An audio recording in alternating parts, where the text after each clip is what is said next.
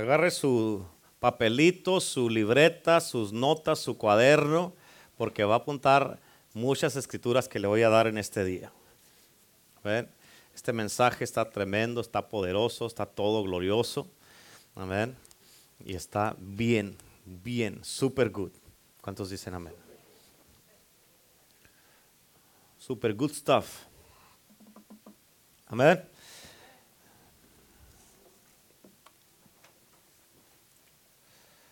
Yo le titulé este mensaje Cuidando tu testimonio. ¿Cuántos tienen un testimonio aquí? Levante la mano que tiene un testimonio. Unos tienen más de uno, tienen varios, un montón de testimonios, amén. Uno en cada dedo. amén. Y, pero si tenemos un testimonio, 5, 10, 15 o 20 o 100 testimonios, tenemos que cuidar nuestro testimonio. ¿Cuántos dicen amén? Así es que de eso te quiero hablar en el día de hoy. Quiero que pongas atención porque esto nos va a ayudar a todos como cristianos. ¿A quién le va a ayudar? A todos. O sea, nadie, nadie en este lugar es una excepción. Esto lo necesitamos todos. Amén. Ok, escucha, porque en estos tiempos que, ah, que estamos viviendo, necesitamos poner mucha más atención en cómo nos estamos acercando a la gente para ganárnoslos para Cristo. Okay? Especialmente en esta generación, en esta cultura y en estos tiempos. Estamos viviendo en unos tiempos donde la gente está siendo, escúchame, estamos viviendo en unos tiempos donde la gente está siendo defraudada por el gobierno, por sus amigos, por sus conocidos, los familiares, el deporte, por el mundo, pero también por el mundo religioso. Amén. Y aún, aún en el cristianismo, muchos hombres, mujeres y pastores y líderes que están defraudando, están defraudando a muchos por su estilo de vida. Ahora, el mundo está lleno de, escucha, el mundo está lleno de decepciones y decepcionados. Digan menos decepcionados. no se animan. Digo o no digo. El mundo está lleno de decepciones y decepcionados. ¿Cuántos dicen amén? Esta es una verdad bien, bien, bien, bien, una verdad bien verdadera, dijo la chimoltrufia. Amén. Pero nosotros vivimos, nosotros que venimos a la iglesia, es más, venimos a Cristo y venimos a la iglesia porque estábamos decepcionados de, nosotros mismos. ¿A poco no es cierto? No, yo no, pastor, yo vine pues porque ah, pues no había nada que hacer. No, estabas decepcionado de ti mismo porque necesitabas un cambio en tu vida. Estamos decepcionados de la, de la, familia, de los amigos, de tantas cosas. Ahora nosotros somos llamados, todos ahorita que ya estamos en Cristo, somos llamados para hacer una diferencia con nuestras vidas. Amén. Tenemos que ser un ejemplo con nuestras vidas. Tenemos, se tiene que mirar en tu vida y en mi vida, se tiene que mirar una distinción. Que somos diferentes. Que se, ¿Por qué? Porque servimos al Dios vivo y al Dios verdadero. Amén. Se tiene que mirar en nuestras vidas que en verdad hemos cambiado. ¿Cuántos dicen amén? Ahora nuestro texto en el día de hoy apunta a esta escritura, primera de Pedro, capítulo 2, versículo 11 y 12. Primera de Pedro 2, versículo 11 y 12 dice, Amados, les ruego como extranjeros y peregrinos que se abstengan de las pasiones carnales que combaten contra el alma. Ahorita más adelante te voy a explicar este versículo. El versículo 12 dice, mantengan entre los gentiles, esto es entre los incrédulos que no han venido a Cristo, mantengan entre los incrédulos o los gentiles una conducta irreprochable, o sea, sean un ejemplo, que seas diferente, que la gente te mire y que miren que has cambiado, que eres diferente. Una conducta irreprochable a fin de que en lo que ellos calumnian de ustedes, ellos por razón de sus buenas obras glorifiquen a Dios. En otras palabras, por nuestras buenas obras, eso nos va a dar a nosotros un testimonio. Y por eso la gente que hablan mal o que critican al cristiano van a glorificar a Dios. ¿Cuántos sí entienden esa parte? ¿Lo entendieron o lo explico otra vez? bueno. Tenemos que tener una conducta irreprochable, ser ejemplo, que se tiene que notar en nuestras vidas, hombres y mujeres, casados o no casadas, o, casados o no casados o no casado, casada o no casada, hombres y mujeres. Nuestra conducta debe ser irreprochable, tenemos que dar el ejemplo. Se tiene que notar en mi vida, en tu vida, en cada uno de nosotros que hemos cambiado y que servimos al Dios verdadero. Amén. Y luego dice, a fin de que en aquello que los calumnian a ustedes, como a, ellos O sea, nos critican, nos juzgan, hablan de nosotros. Dice, ellos por razón de, las, de sus buenas obras, por lo que hacemos nosotros, glorifiquen a Dios.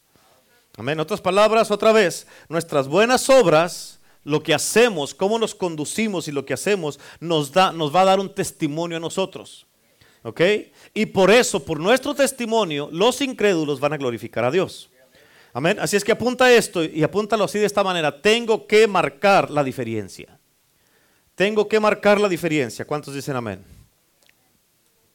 ¿Sí? ¿Estamos?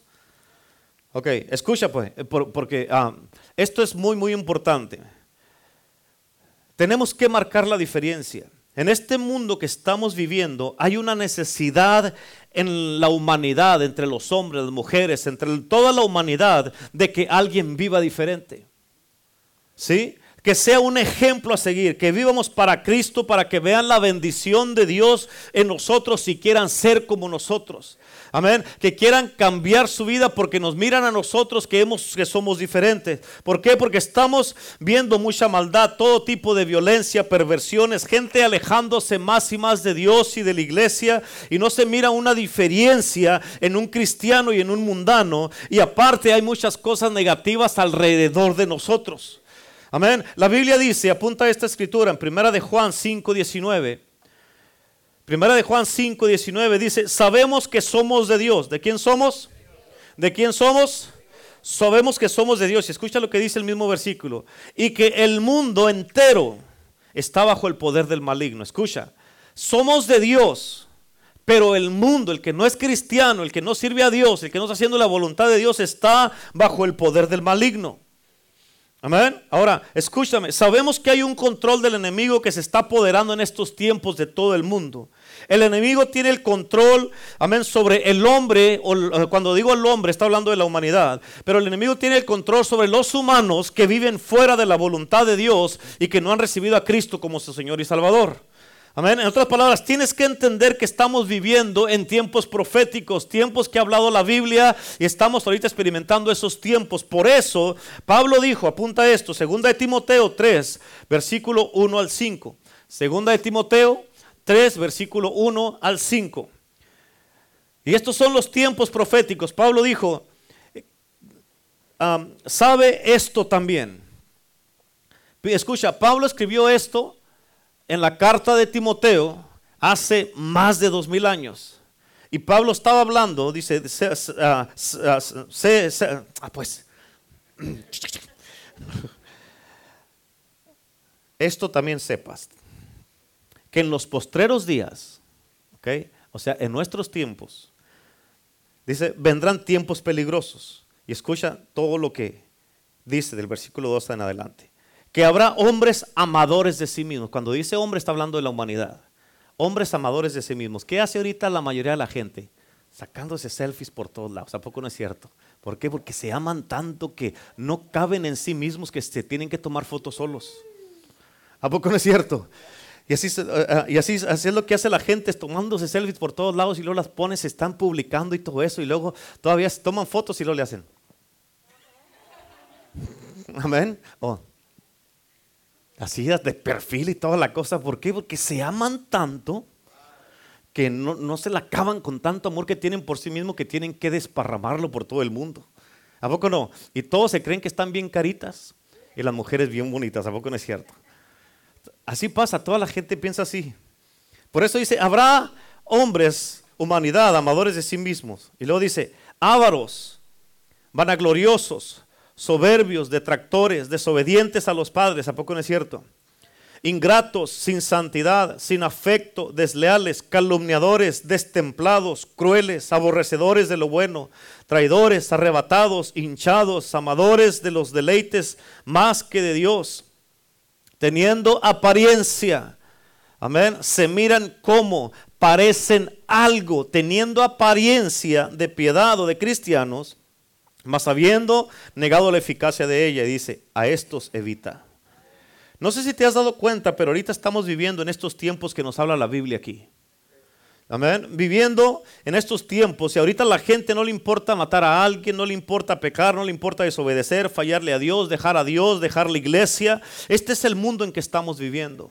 La gente ya mira normal estas cosas, así está el mundo y no podemos escapar de él. Estamos viviendo en este mundo. ¿Cuántos dicen amén? Y esa es la mentira que el diablo quiere meter en la mente de la humanidad. Oh, no, no te preocupes, eso es normal. Todos lo hacen, tú no tienes que preocuparte. ¿Cómo que no te preocupes. Amén. Pero aquí es donde el cristiano tiene que hacer la diferencia en la vida de alguien con su testimonio, con su estilo de vida, con sus buenas decisiones. Amén. Y que no porque todo lo hacen quiere decir que es normal porque no lo es. No es normal. ¿Cuántos dicen amén? Nosotros conocemos lo que el mundo le está ofreciendo a la gente. ¿Por qué? Porque nosotros venimos del mundo, estábamos en el mundo y estamos en el mundo, pero como dice la Biblia, no somos de este mundo. ¿Por qué? Porque nosotros vivíamos ese estilo de vida. Esa era la vida que nosotros estábamos viviendo. Nosotros experimentamos eso y sabemos lo que la gente en el mundo está sufriendo porque nosotros ya sufrimos eso. Y ellos andan buscando una esperanza para sus vidas. ¿Cuántos dicen amén? Mucha gente pone su esperanza en ídolos. Muchos ponen su esperanza en el gobierno, en el dinero, en un brujo, en una bruja, pensando que les van a solucionar su vida, en una relación, en un hombre, una mujer, en lo que saben, hasta en un equipo de fútbol. Y todo lo que encuentran es pura desilusión. ¿Cuántos dicen amén? Y escucha, porque nosotros tenemos la oportunidad de marcar la diferencia en toda esta gente que está siendo desilusionada por el gobierno, hasta por el mecánico, el lechero, hasta el Uber los decepciona. El Facebook los decepciona. Amén. Las redes sociales, todo eso. Nosotros sabemos la verdad, nosotros tenemos la solución, porque ya entendemos y ya sabemos que hay un precio muy caro que se paga por el pecado, ¿a poco no es cierto? Y nosotros sabemos que Cristo ya nos rescató a nosotros de esa vida y nos dio esperanza. Amén, a nosotros no nos fue bien en el mundo, por eso estamos aquí. ¿Sí o no? El mundo y la gente nos quedó mal. Nosotros nos quedamos mal a nosotros mismos. El pecado nos pagó mal. Nomás nos metimos en más problemas y no nos fue bien. ¿A poco no es cierto? Puros problemas, como decía mi suegra. Puros problemas. Amén. Por eso la Biblia dice, apunta Romanos 6, 23. Romanos 6, 23 dice, porque la paga del pecado es muerte, mas la dádiva de Dios es vida eterna en Cristo Jesús, Señor nuestro. Amén. Ahora apunta Juan 8:34. Dice Jesús le respondió, en verdad les digo que todo el que comete pecado es esclavo del pecado. Dos versículos antes, en el versículo 32, en Juan capítulo 8, dice, conoceréis la verdad y la verdad los hará libres. La única manera de mantenerte libre es manteniéndote en la verdad. Jesucristo dijo, yo soy el camino, la verdad, o sea, es mantenerte en Cristo. La única manera de mantenerte libre es conociendo la verdad que es Cristo, amén, y no dejar la verdad. ¿Por qué? Porque si dejas la verdad, dice en verdad les digo que todo el comete el que comete pecado, al momento que cometes pecado ya no estás en la verdad y lo que pasa es que te conviertes en un esclavo. ¿Esclavo de qué? Esclavo del pecado. Y por eso la palabra de Dios dice que la paga del pecado es muerte. Todo tiene una ley, todo está sujeto a una ley en este mundo. Si tú vas a trabajar eh, en, la compañía que trabajes, trabajas una quincena y te tienen que pagar. Algunos lugares pagan por semana o por mes algunos, pero eh, te tienen que pagar por ley. Y si no, el que, por, al que la persona que le trabajaste o la persona que te contrató no te paga, tú los puedes demandar y se meten en problemas. De la misma manera, el pecado está sujeto a la ley de Dios también. Y va a llegar el día donde el pecado tiene que dar su paga. Y la paga del pecado es muerte. ¿Cuántos dicen amén? ¿Así, ¿Sí entendieron eso? Ahora, lo triste es que nosotros como cristianos sabemos que hay algo mejor. Ya sabemos esto, pero el problema es que no se lo compartimos a la gente. Ese es un problema muy grande.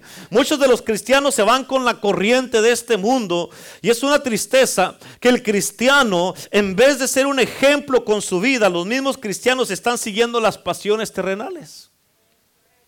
Digan, ish. Así es que, como cristianos, no debemos de ceder a las pasiones de este mundo. ¿Escucharon eso?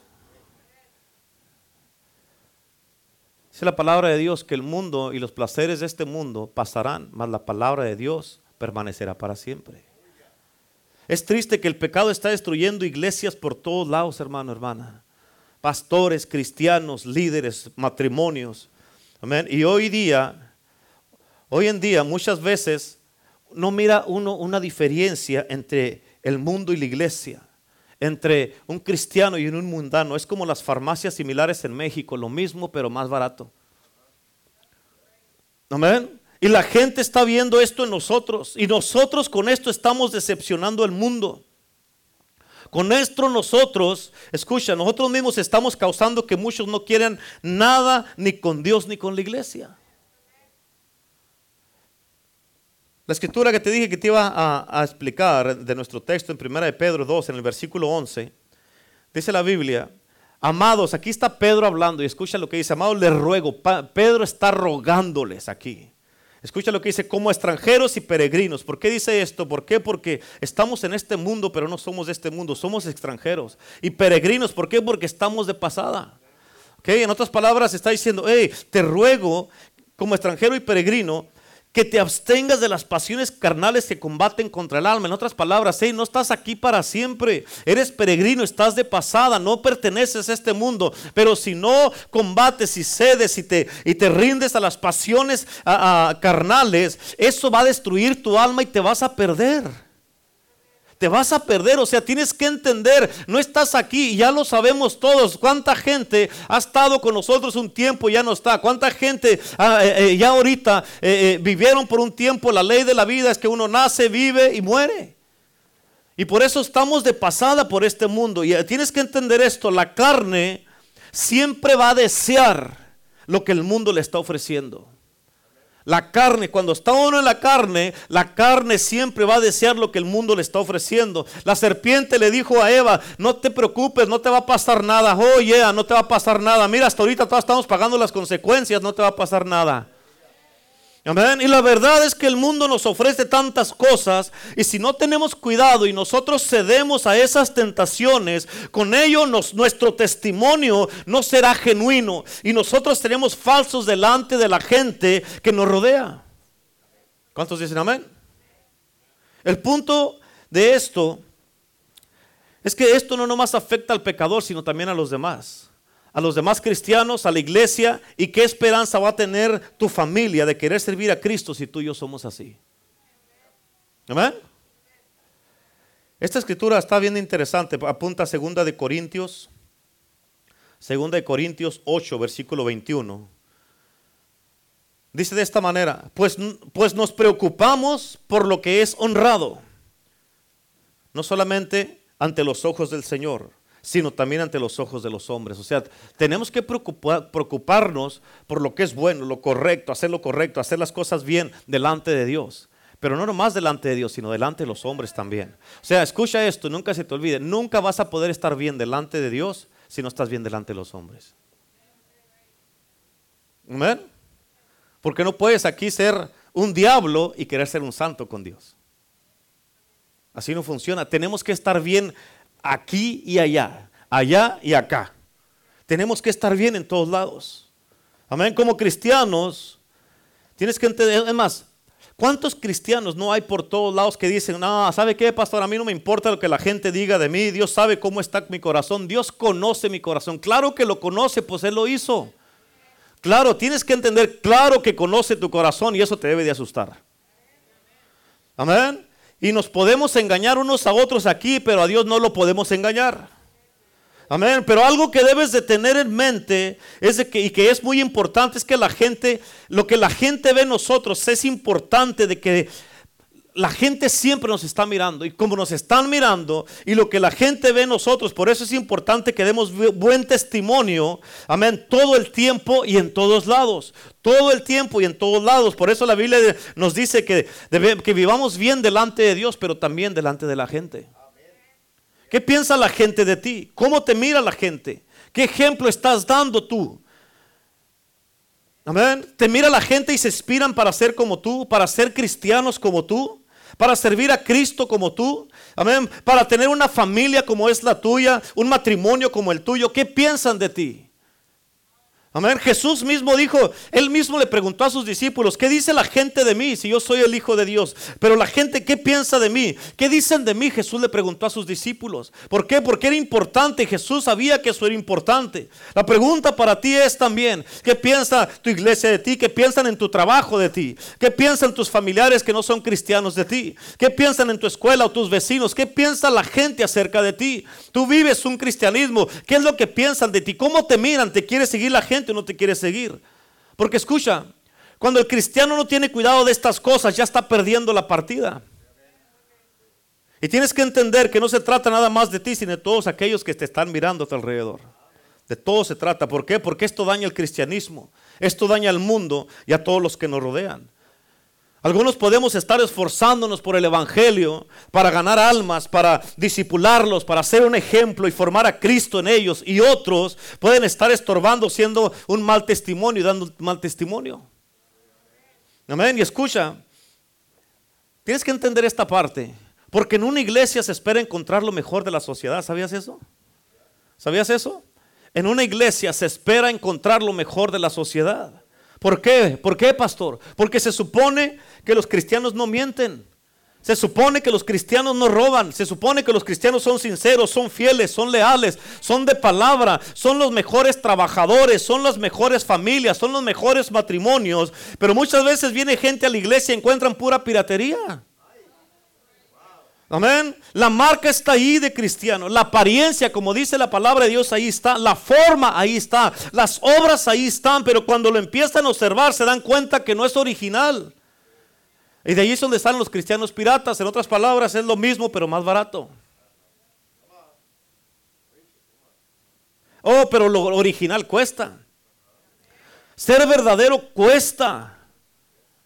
Es caro eso. Ser un cristiano legítimo cuesta. Ser honestos cuesta. Ser fieles cuesta. Tener palabra cuesta. Tener compromiso cuesta. Morir al yo cuesta. Decir yo voy a ser fiel los miércoles y domingos y allí voy a estar. Eso cuesta. Amén. Serle fiel a Dios cuesta. Amén. Tener palabra y, y, ser un hombre de compromiso, una mujer de compromiso, ceder tus derechos, morir al yo, todo eso cuesta. Amén. Un cristiano pirata solamente será uno más del mundo, uno más del montón. Uno más que no es real y que vive una vida que no es real, que profesa ser algo que no cree. Será el hermano, la hermana mentirosa, el enojón, el rencoroso, el que siempre anda con problemas y peleando con todo el mundo. Escucha esto. Un mal testimonio lastima el Evangelio lastima a la gente, lastima a la iglesia, lastima al mundo y la esperanza que ellos andan buscando en la iglesia o en un cristiano. Muchas veces juzgamos a la gente porque no quieren venir a la iglesia. Ah, decimos, ah, es que son una bola de pecadores o son unas bolas de resbalados, pero pregúntate por qué no quieren venir. Amén. Les estamos mostrando algo diferente. Cada uno de nosotros somos responsables. Estoy yo mostrando algo diferente. ¿Estás tú mostrando algo diferente? Pues usted, pastor, usted es el pastor, tiene que mostrar algo. ¿Y tú qué? Cada uno tenemos que mostrar algo diferente. En verdad ellos al ver tu vida, tu ejemplo, cómo eres, cómo te comportas, cómo piensas de la gente, cómo te expresas de la gente y con tu estilo de vida y tu testimonio, ¿tú crees que ellos van a querer cambiar su vida y ser diferentes y ser como tú? Amén. El problema con esto es que el mal testimonio de la gente, tienes que entender esto y nunca se te olvide. El problema con esto es de que el mal testimonio de la gente, escucha, le da oportunidad a los enemigos de Dios de blasfemar en contra de Dios. ¿Escucharon?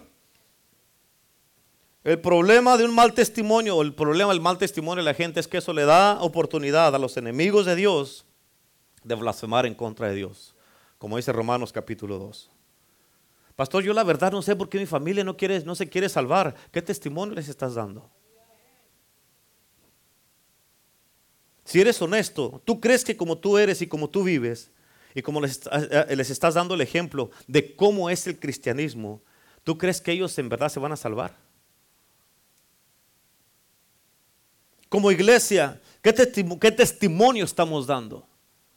Debemos entender que todo lo que hagamos, escucha, todo lo que hagamos traerá consecuencias. ¿Escucharon eso? Todo lo que hagamos traerá consecuencias, sean buenas o sean malas. Siempre, por eso siempre les he dicho, engrandezcan las consecuencias. Y después que engrandezcan las consecuencias, si estás dispuesto a enfrentar las consecuencias después, entonces después no te quejes. Amén, porque ya sabías. Amén. Todo lo que hagamos traerá consecuencias buenas o malas. Y acuérdate de esto siempre, nunca se te olvida. Nunca se te olvide. Todo lo que hagamos nosotros, todo lo que hagamos nosotros, dos cosas van a pasar. Todo lo que hagamos van a pasar dos cosas. O va a acercar a gente a la iglesia o los va a alejar de la iglesia. ¿Escucharon eso? Todo lo que hagamos solamente o los acerca o los aleja. Por eso, hablando de las consecuencias, yo le dijo a David esto, escucha, apunta 2 de Samuel 12, 2 de Samuel 12, 14. Dios, esto es lo que Dios le dijo a David. Escucha. Mas por cuanto con este negocio hiciste blasfemar a los enemigos de Jehová, el hijo que te ha nacido ciertamente morirá. Aquí Dios le estaba hablando a David cuando él cometió adulterio, cuando cayó. Amén. Digo, por, por esto que tú hiciste, hiciste blasfemar a los enemigos de Jehová. Amén. Y le dijo, por eso este hijo va a morir. Nunca se te olvide siempre que siempre, siempre vamos a dejar huellas y marcas de nuestro pecado y siempre habrá consecuencias. David, Dios le dijo a David, ya te perdoné el pecado, David. Ya te restauré al trono, no te voy a quitar el trono. Vas a seguir reinando, vas a seguir liderando a Israel. Las promesas que yo te hice van a seguir en pie. Yo no voy a cambiar eso, ya te perdoné. Pero el hijo va a morir. Amén. En otras palabras, siempre va a haber consecuencias. En otras palabras, nuestro mal testimonio lastima al pecador. ¿Sabían eso? Nuestro mal testimonio lastima al pecador. ¿Por qué? Porque ellos se desilusionan y no quieren saber nada de la iglesia. Es triste, hermano, pero hay muchos cristianos alrededor de todo el mundo que nomás no cambian. Hay cristianos carnales, cristianos que no se hablan unos con otros, cristianos que están divididos, que se la pasan peleando y siempre quejándose por todo, quejándose del pastor, de la pastora, de los líderes, los hermanos, de la alabanza que está muy larga, que esto y que el otro. ¿Tú crees que eso es el cristianismo? No. Amén. La gente del mundo, escucha esto, la gente del mundo sabe cómo se debe de comportar un cristiano. Amén. ¿Por qué? Porque se supone que estás en Cristo y debes de ser diferente, debes de darme el ejemplo. Amén. Por eso, le, por eso a muchos nos dicen, ¿y eso que eres cristiano? ¿Por qué? Porque ellos saben lo que se espera de un cristiano. Amén. Ellos saben lo que se espera de nosotros y el ejemplo que debemos de estar dando. Amén. Muchos de ellos saben lo que uno debe de hacer y la misma Biblia dice, al que sabe hacer lo bueno y no lo hace, le es pecado. Ahora escucha, apunta Romanos capítulo 2. Romanos capítulo 2. Versículo 17 al 24. ¿Listos? ¿Sí? Fíjate lo que dice aquí. He aquí, tú tienes sobrenombre. ¿Tienes qué? Si ya miramos, primero dice, tienes apariencia, tienes la forma, tienes eh, eh, las obras. Ahora aquí tienes sobrenombre. Todos cuando andamos en el mundo, todos tenemos un sobrenombre, especialmente los hombres. Amén. Que el gallo, que el chivo, el perico, el gato, que, amén, eh, la cotorra o todo, sobrenombres por todos lados. Rorro me decían a mí.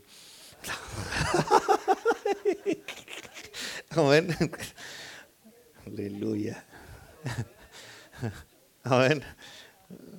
Pero eso no éramos lo que nos decían, que el, gallo, que tú sabes que no, eres, no es uno eso. Y aquí dice, he aquí tú tienes sobrenombre de judío o de cristiano y estás reposando en la ley y te glorías en Dios. Y luego fíjate lo que dice el versículo 18, y sabes su voluntad. Amén. Muchos sabemos la voluntad, pero no la hacemos. Sabemos que esto no está bien, pero de todos modos lo hacemos sabes su voluntad y apruebas lo mejor, instruido por la ley. Confías en que eres guía de los ciegos, luz de los que están en tinieblas, enseñador de los que no saben, maestro de niños. Tienes la forma, o ya miramos, tienes la apariencia, tienes el sobrenombre, tienes las obras, tienes eh, eh, te pareces a y ahora tienes la forma. O sea, puras cosas así. Tienes la forma de ciencia, de ciencia y de la verdad en la ley. Tú pues que enseñas a otros, no te enseñas a ti mismo. Tú que predicas que no se adultar, hurtas. Tú que dices que no se ha de adulterar, adulteras. Tú que abominas a ídolos, los ídolos, cometes sacrilegio. Tú que te jactas de la ley, con infracción de la ley deshonras a Dios. Tú que dices que se tiene que amar, no amas. Tú que dices que tienes que dar el ejemplo, no lo das. Tú que dices que tienes que tener compromiso, no lo tienes. Tú que dices que tienes que ser fiel, no eres fiel. Amén. Y en el versículo 24 dice, porque el nombre de Dios es blasfemado a causa de vosotros entre los gentiles Amén. En otras palabras, por causa de los creyentes, en los incrédulos el nombre de Dios es blasfemado. ¿Por qué? Por el mal, testimonio. Escucha, si hay una arma que está usando el diablo en contra del evangelio es el mal testimonio, es el defraudar a la gente y es el ser personas que no tenemos palabra. Es de que vivimos dando un mal ejemplo, es que no somos reales, sino más, y escucha, y no nomás por el pecado, sino por el mal comportamiento del cristiano. ¿Cuántos dicen amén? Lo que necesita el mundo y lo que necesita nuestra iglesia y el cristianismo son cristianos, son hombres y mujeres, amén, que sean ejemplares. ¿Escucharon eso? Hombres y mujeres que sean ejemplares, que la gente quiera lo que nosotros tenemos y que quieran lo que nosotros, cómo somos, cómo nos miramos, que tengan el deseo, amén, de tener ellos lo que ven en nosotros. Mira cómo dice la Biblia, apunta Malaquías 3, versículo 12.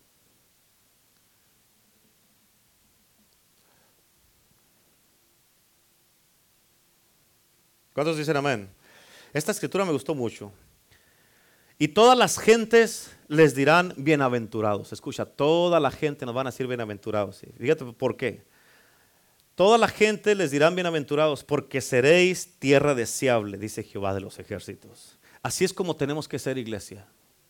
Amén. Tierra deseable. Tenemos que ser una iglesia deseable. Hombres y mujeres que nos vean y digan, yo deseo lo que ellos tienen. Yo deseo tener un matrimonio como el de ellos. Yo deseo tener una familia como la de ellos. Yo deseo, deseo tener una, unos hijos como los de ellos. Yo deseo tener la paz que ellos tienen, tener las bendiciones que ellos tienen. Yo deseo ser alegre todo el tiempo donde quiera que esté, que la gente me miren y que me miren y que hasta te van a tener que preguntar por qué eres así que tienes, por qué eres diferente y que la gente diga, yo deseo ser bendecido como ellos, que Dios me use como ellos, que Dios me unja como ellos, ser un instrumento para Dios como ellos. Yo deseo ver porque en ellos se les mira y se les nota una luz, se les nota vida, se les nota una alegría, se les nota que son diferentes. ¿Estás entendiendo lo que te estoy diciendo? Amén. Por eso dice que vamos a ser tierra deseable. Amén. Debemos, yo deseo estar en esta iglesia donde ellos están porque como se miran, Dios está con ellos. La pregunta es, ¿somos así? ¿Somos tierra deseable? ¿Yes o no? ¿Mm? Entonces, ¿qué nos falta? No nomás es reconocer, ok, no, no lo soy, pero ¿qué vamos a hacer al respecto? Sí, no, pues no soy tierra deseable, pues ni modo. Pues, no, no me miren a mí, por favor, miren a este hermano, a este hermano, a este matrimonio, a esta familia. No, yo quiero ser así, tengo que cambiar para hacerlo. Amén. Yo como pastor, yo deseo que tú quieras escuchar mis predicaciones que quieras y anheles escuchar palabra de Dios a través de mí, que digas, va a predicar el pastor Renato, yo, yo quiero escucharlo, porque me gusta cómo lo usa Dios, me gusta la palabra que Dios le da, porque me habla Dios a través de su vida, pero para eso yo necesito ser aceptado por Dios, y para ser aceptado por Dios necesito un buen testimonio, y por eso yo necesito examinar mi conducta, cuidar mi testimonio y ser un buen ejemplo. Amén. Todos necesitamos esto. Fíjate cómo dice esta escritura, primera de Timoteo. Tenemos que estar siempre, siempre, siempre congregándonos, iglesia. No puede esto ya tiene que cambiar donde siempre por cualquier cosa o por cualquier excusa no nos congregamos. Amén. yo voy a ir cuando quiera a la iglesia. Amén. Y a mí, a mí no me demanden nada. Entonces, ¿qué, ¿qué Biblia está leyendo? Amén. Ya no es Proverbios, es Soberbios 3.15. Primera de Timoteo 4, versículo 12. Fíjate cómo dice aquí. Ninguno tenga en poco tu juventud. Dice, si no sé ejemplo de los creyentes. ¿De qué tienes que ser ejemplo? De los, o sea, entre todos los creyentes, entre todos los creyentes, cada uno de nosotros tenemos una responsabilidad de ser un ejemplo. Amén. Entre todos los creyentes yo tengo que ser el ejemplo. Entre todos los creyentes, cada uno de ustedes tiene que ser el ejemplo. Tienes que ser ejemplo. Todos tenemos que ser un ejemplo. Amén. ¿Ejemplo de qué, pastor? Ah, espérese, ahí le va. Ejemplo de los creyentes, escucha, seis cosas aquí. En palabra, en conducta, en amor, en espíritu, fe y pureza. Eso es lo que dice el versículo. Amén. Lo repito. En palabra, en conducta, en amor, en espíritu, en fe y en pureza. En eso tenemos que ser ejemplo en todos lados. Sé ejemplo de los creyentes de eso. Que se note que eres un creyente en cómo es tu conducta, cómo te comportas, cómo hablas, en tu palabra, en el amor que tienes. ¿Por qué? Porque siempre demuestras amor. Amén. ¿Por qué? Porque el amor demuestra que eres un discípulo de Cristo. Amén, en tu espíritu, ¿qué espíritu cargas? En eso debemos de ser un ejemplo en nuestra fe, que no importa cómo estén las cosas, las tormentas que estén pasando, mi fe no cambia. Yo sé que ahí tengo un Dios que todo lo puede y Él me va a ayudar, me va a bendecir, me va a proteger, me va a dar lo que necesito. Si las cosas no están bien ahorita, pero mi fe está puesta en el Señor, mi fe está puesta en Cristo. Yo sé que Él me va a ayudar, Él es mi ayudador y Él está conmigo. Él prometió nunca dejarme ni abandonarme. ¿Por qué? Porque Él siempre, siempre, Él me prometió que yo soy bendito de Jehová. ¿Cuántos dicen amén? Y en la pureza también tenemos que ser ejemplo en todo. Por eso, Primera de Corintios 13, perdón, Primera de Corintios 10, versículo 23. 10, 23. Pablo dice aquí, todo me es lícito, mas no todo conviene. Todo me es lícito, mas no todo edifica. En otras palabras, puedes hacerlo todo lo que quieras todo lo que tú quieras puedes hacerlo. Amén. Todo lo que quieras. ¿Escuchaste lo que quiere decir? Todo es todo. Puedes andar eh, en el mundo usando drogas, tomando, andando, fornicando, andando adulterando. Puedes andar este, eh, eh, mirando pornografía. Puedes hablar mal de la gente. Puedes irte de la iglesia si quieres. Puedes hacerlo todo lo que quieras. Pero aquí Pablo está diciendo, sí, puedes hacerlo, pero no todo conviene. No te conviene eso. Todo es lícito, pero no todo edifica. Amén. Entonces, ¿lo puedo hacer o no lo puedo hacer? Si no conviene y si no edifica, no lo hagas. Amén. Hay gente que dice, no, pues es que, pues es que unos sí toman y otros no toman. Y la Biblia dice que si tú estás haciendo algo que para ti no es pecado, dice para ti no lo es. Pero si con eso que estás haciendo haces tropezar a otro, entonces tú estás pecando porque estás siendo culpable del alma de esta persona. Amén. No conviene todo, no edifica todo. Y si con lo que estás haciendo tú, en lugar de edificar, estás destruyendo, ya estás mal. Amén. Estás haciendo que otros tropiecen, ya estás mal. ¿Cuántos dicen amén? No, pues sí. Nuestro texto otra vez se los vuelvo a leer, la primera escritura de 1 Pedro 2, 11 y 12. Amados, yo ruego, este es en otra versión, yo ruego como a extranjeros y peregrinos que se abstengan de los deseos carnales que batallan contra el alma. Ya les expliqué esa escritura. Versículo 12. Teniendo sus conversaciones honestas entre los gentiles, o sea, los incrédulos, para que en lo que ellos murmuran y hablan de ustedes, ellos glorifiquen a Dios en el día de la visitación, estimándolos a ustedes por sus buenas obras. Amén. ¿Por qué nos van a estimar? Nuestras buenas obras y porque tenemos buena conversación y hablamos bien. ¿Me escucha? Nuestras buenas obras, nuestras buenas obras, ellas hablan por nosotros. Las malas obras también. Amén. Y por eso muchas veces, y también dice aquí, nuestras conversaciones que sean honestas. También nuestras conversaciones hablan, cuando una persona empieza a hablar, uno se da cuenta de lo que hay en el corazón. ¿Sí o no? Luego, se da uno cuenta de cómo está, si está, ah, eh, eh, está bien con Dios, si lee la Biblia, eh, si tiene un espíritu ah, ah, enojón, si es una persona muy explosiva. Uno los conoce y luego, luego cuando abre la, boca, ¿sí o no? Y por eso muchas de las veces calladitos nos vemos más bonitos. ¿Para qué voy a abrir la boca? Porque estos a, se van a, van a saber cómo soy. Mejor así, ¿no? ¿Con qué piensa usted? Mm. ¿Qué cree que sí? Mm. ¿Voy o no?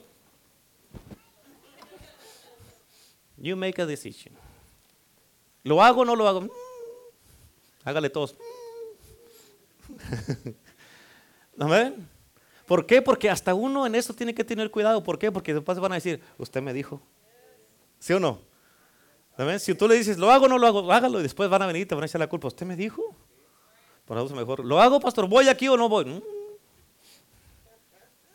Que todos van a hacer lo que quieran, ¿sí o no? ¿Cómo me voy aquí o voy acá? Mire, yo le recomiendo que haga esto. Ahorita no es buena idea. Y al último, pastor, ya me voy. Entonces, ¿para qué me pidió la opinión? Amén. ¿Sí? Así es que calladito nos vemos más bonitos. Hágale así. Hágale así. No le hago. Pues no le haga. Pues si no quiere, yo le hago, mire. Hasta para eso les tengo que. Hágale así. Así no, así.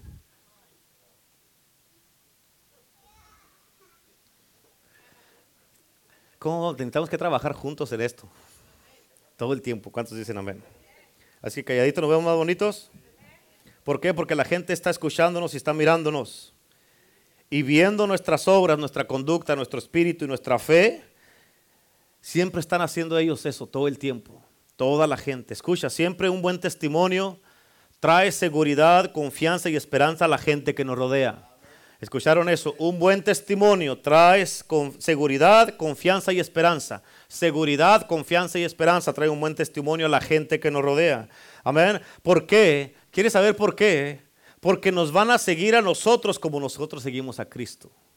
Nos van a seguir a nosotros como nosotros seguimos a Cristo. Diga conmigo, oh my God. Señor, abre oídos que no escuchan, Señor. En el nombre de Jesús. Les digo, hagan esto.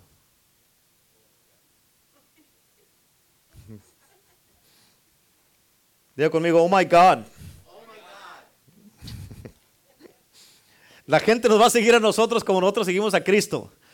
Amén. Si no me contesta, no, no me conteste, no le hace, está bien. No me va a quitar el gozo. So, si nos va a seguir la gente a nosotros como nosotros seguimos a Cristo, oh my God, esa es una responsabilidad bien grande. ¿Cuántos dicen amén? ¿Sabes que es una responsabilidad bien grande para ti y para mí que la gente nos siga como nosotros seguimos a Cristo? ¿Sabías eso? Ponte a pensar, ¿tú crees que la gente que te va a seguir a como tú sigues a Cristo van a llegar al cielo o se van a perder? Ahora sí diga, oh my God, ¿verdad? ¿Sí o no? ¿Qué tipo de cristiano van a ser si sirven a Cristo como tú? con el testimonio que tú les estás dando, con el estilo de vida que tú les estás dando. Amén. No saben si aplaudir o decir ish o decir ya, amén, ya párele, pastor, ¿verdad?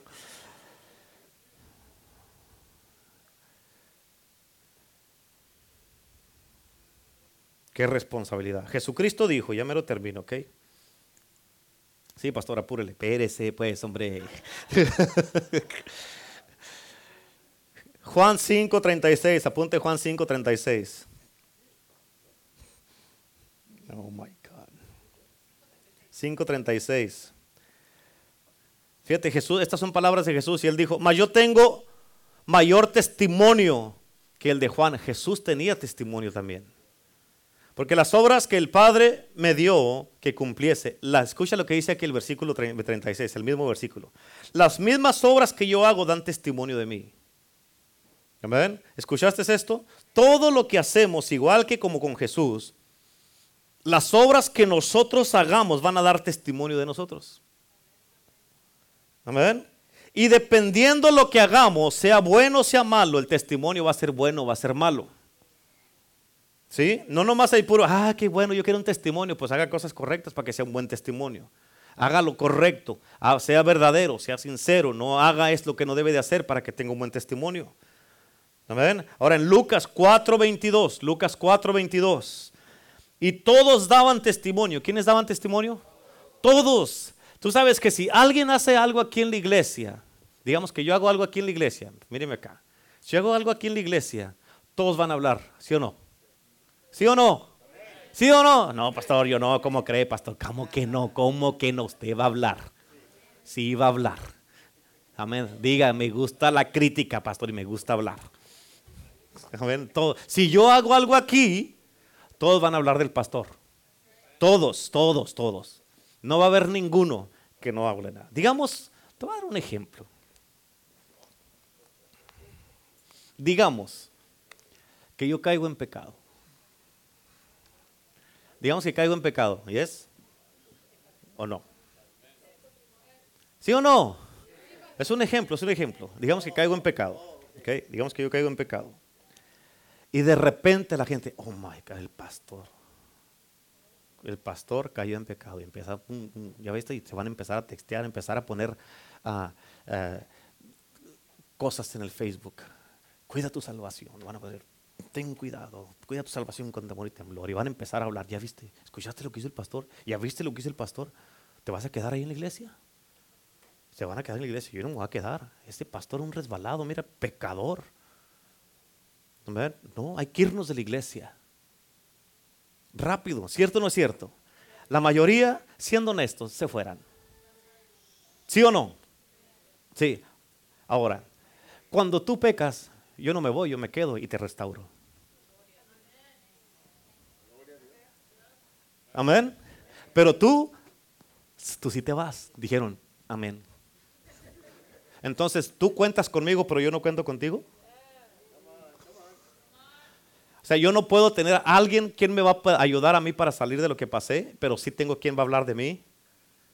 Pero tú quieres un pastor que te levante, que te restaure, que restaure tu vida, tu matrimonio, tus hijos, que te restaure porque tú caíste en pecado. El pastor se queda. La iglesia, ya ustedes lo dijeron. Sí, sí, no, yo sí me fuera. Y que a dónde te fueras a otro lugar a hablar de mí. A desparramar chisme allá y después la iglesia que ella va a estar mal porque llegaste tú. ¿Qué? ¿Qué? A ver. Otra vez. ¿Quién se fuera?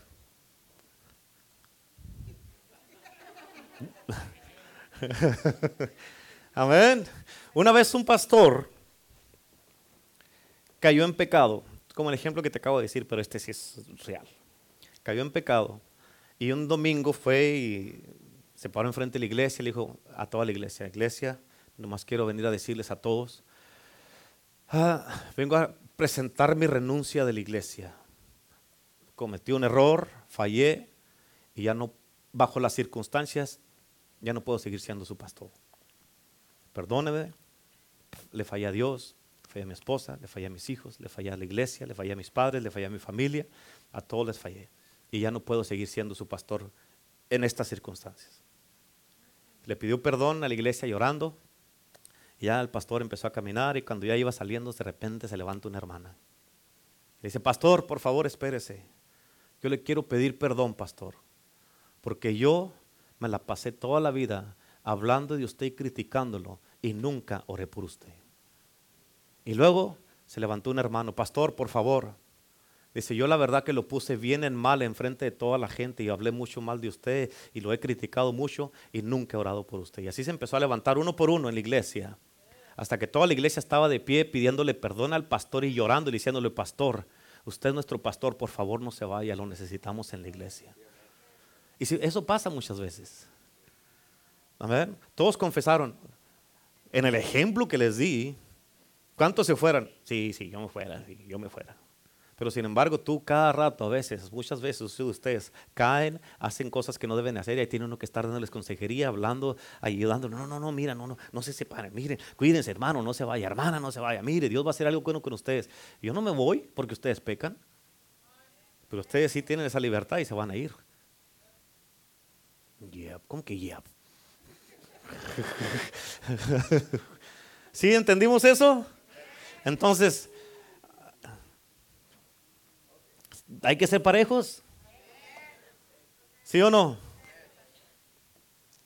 Ah, pues es que no lo había mirado así, pastor, pues ya poniéndolo de esa manera, pues entonces, eso no quiere decir que lo voy a hacer. Pero aclarando algo, ya usted ya dijo lo que va a hacer. Bueno, continuamos aquí, porque se me pusieron medio serios. Ah, caray. Amén, amén, amén. Gloria a Dios, eso se merece un aplauso. Amén, amén, amén. Amén. Ok. En Lucas 4, versículo 22, dice, y todos daban testimonio. ¿Quiénes daban testimonio? Todos. Aquí está hablando, estaban hablando de Jesús. Todos daban testimonio y estaban maravillados de las palabras de gracia que salían de su boca. Y decían, ¿no es este el hijo de José? ¿Escuchaste lo que dice aquí? Escucha esto, bien importante. De lo que nosotros hablamos, porque dice que daban testimonio de las palabras de él de lo que nosotros hablamos, sea bueno o sea malo, la gente va a dar testimonio de nosotros. Amén. Con Jesús estaban maravillados con Jesús hablaban de las palabras de gracia que salían de su boca. Con Jesús hablaban de los milagros, las maravillas, los milagros, la gente que estaba siendo libertada, la gente que estaba siendo alcanzada, la gente que se le daba esperanza, la gente que se les daba amor, a la gente que nadie había querido rechazado. Jesús los había aceptado. De todo eso daban testimonio y por eso se estaba desparramando Amén, la palabra de Dios, el Evangelio por todos lados y gente venía de todos lados a seguir a Cristo. Antes, en ese tiempo, hermanos y hombres, escuchen esto, antes en ese tiempo, el andar atrás de Jesús, el cristianismo era un imán para los hombres. Y ahorita parece que es un, un repelante. ¿Por qué? Porque el hombre no quiere servir a Cristo, el hombre no quiere compromiso, el hombre no quiere estar en la casa de Dios.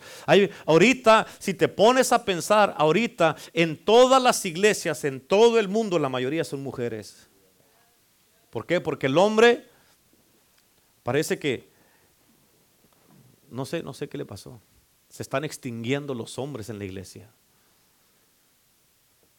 Así es que de la misma manera nosotros, la gente va a hablar de nosotros por las palabras que salgan de nuestra boca. Por eso dice la palabra de Dios que nosotros tenemos que hablar la palabra buena, sazonada, o sea, que vaya con carga, que vaya, que nuestras palabras que le estamos hablando a la gente den vida, den esperanza, den amor, den unidad, den, den restauración, que le planten a la gente unas semillas de, del evangelio, semillas de amor, de, vida, semillas que le planten y, y por eso la gente, luego, luego, luego la gente van a empezar a saber a cómo te estés comportando, se va a saber con quién te estás juntando.